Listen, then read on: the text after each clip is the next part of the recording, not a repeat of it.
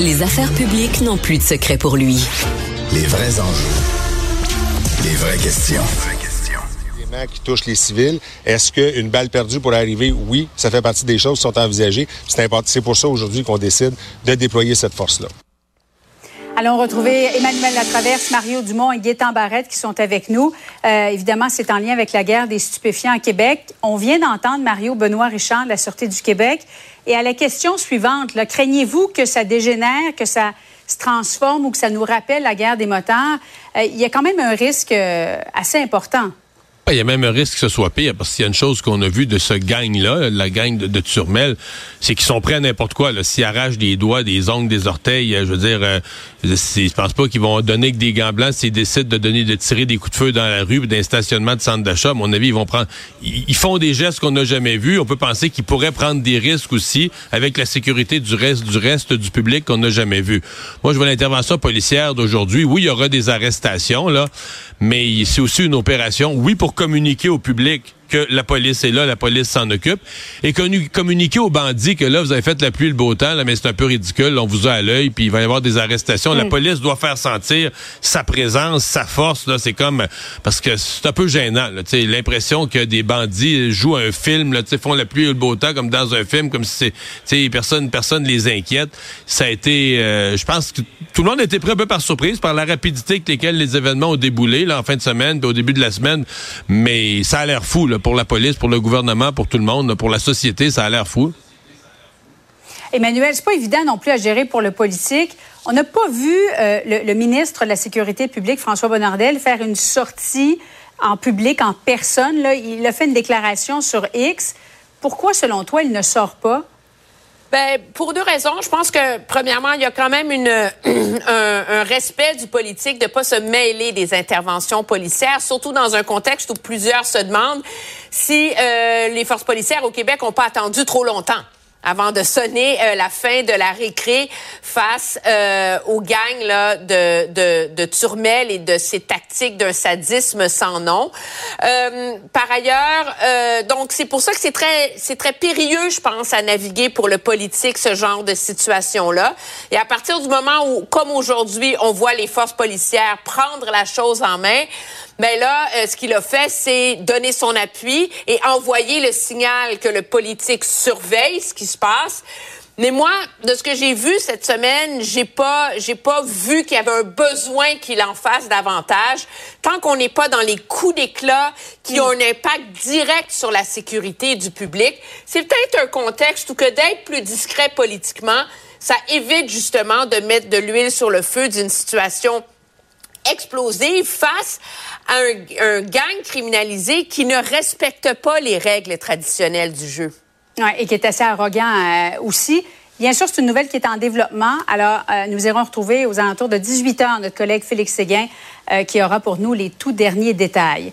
Dossier de JE maintenant. Dans la très grande majorité des villes au Québec, c'est très difficile d'avoir une ambulance dans les délais acceptables.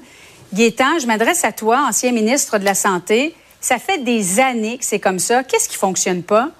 Ben, euh, principalement, on a un grand territoire. Il y a deux enjeux. Il y a l'enjeu du territoire qu'on qualifiera de rural, où c'est plus étendu, et le, milieu urbain. Dans le milieu urbain et dans le milieu rural, il y a des standards qui existent, et ces standards-là ne sont pas toujours appliqués. C'est-à-dire que tant d'ambulances par tant de kilomètres carrés par tant de population. Maintenant, les délais, évidemment, euh, on ne peut pas les respecter en toutes circonstances. On doit les respecter dans la très grande majorité du temps. Mais on ne peut pas avoir une ambulance à l'intersection de chacun des, euh, des rangs du Québec dans, la région, dans les régions rurales. Ici, ce qui est en jeu, c'est le milieu urbain. Et dans le milieu urbain, il y a des ratios, comme je viens d'expliquer, en termes de kilomètres carrés et de population. Et il y a des régions où ces ratios-là ne sont pas respectés. Ce serait quoi un délai acceptable? Dans le fond, c'est aussi un problème en région. Mario, tu viens du Bas-Saint-Laurent. Si tu un pépin avec ta famille, est-ce que tu prends ta voiture ou tu appelles une ambulance? Euh, ben, ouais, c'est une bonne question, mais c'est le cas est grave. C'est une personne en arrêt. Parce que dans le cas du JE, on s'intéresse beaucoup au cas grave. quand la vie est en jeu, arrêt respiratoire, je pense pas que tu vas avoir une personne qui est dans un tel, une telle fragilité.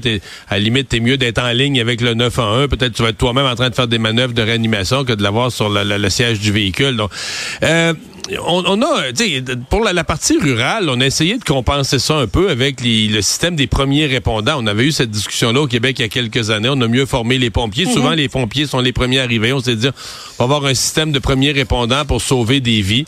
Euh, mais bon, comment on peut mieux organiser les services ambulanciers? Je pense que c'est une, une, question. J'ai hâte de voir le reportage ce soir. Moi, je l'ai pas encore vu, là, mais j'ai une question qui se pose certainement et qui va interpeller le ministre, euh, le ministre Christian Dubé. Là. Mais, Emmanuel, oui, tu voulais ajouter? Mais ce qui est de malheureux, c'est que c'est un peu comme d'autres services publics où, quand on voit le détail de ce que JE a déterré, c'est que c'est pas nouveau comme enjeu, c'est pas nouveau comme problème.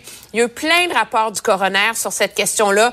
Il y a eu euh, un plan sur les soins préhospitaliers en 2021 où on disait qu'il fallait au moins avoir des cibles précises mm. parce que ça force une mobilisation. Puis on est encore dans un contexte où c'est comme si faire bouger la machine au Québec, c'est quasiment impossible. Puis il faut attendre que quelqu'un meurt en attendant 45 minutes une ambulance dans un supermarché de, de Drummondville pour que la machine se réveille. Mais, en même temps, les cibles, elles existent. Les ratios dont je parlais tantôt, ils existent. Les temps de réponse, ils existent. Et à un moment donné, là, il y a deux choses. Il y a la bataille syndicale pour avoir plus d'emplois, lire ici plus d'ambulances sur un territoire où c'est pas nécessairement justifié. Et de l'autre côté, il y a aussi la fatalité. Je donne un exemple très simple, là. Vous êtes dans une région rurale. Il y a deux, il y a trois ambulances pour un grand territoire où il y en a deux, ça arrive la nuit, il y a un appel, un arrêt cardiaque et l'ambulance est prise. Il y a deux appels, un accident, une place, un autre arrêt. Ça arrive, ça. C'est impossible d'être dans les temps, dans 100% des cas. L'enjeu, c'est de, s'en approcher.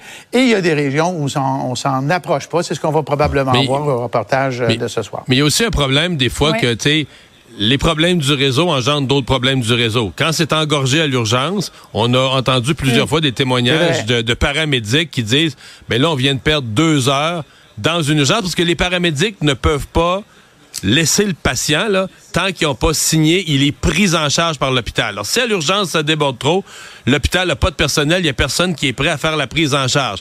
Donc là, tu as un patient, il est sur civière. Évidemment, une personne qui est en danger de mort, on fera pas ça. Mais des fois, les, paramédics peuvent perdre une heure, deux heures à se tourner les pouces à côté du patient et de sa civière en attendant que l'hôpital soit, plus disponible. Là, on retombe dans le problème de la capacité de notre réseau. C'est un grand enjeu et on est très déficitaire sur ce plan-là. Euh, restez là. D'ailleurs, je le rappelle, émission de JE ce soir à 20h. Dans un instant, arrive Cannes, les conservateurs qui tentent de faire porter une partie du blâme et sur le Bloc et sur le NPD.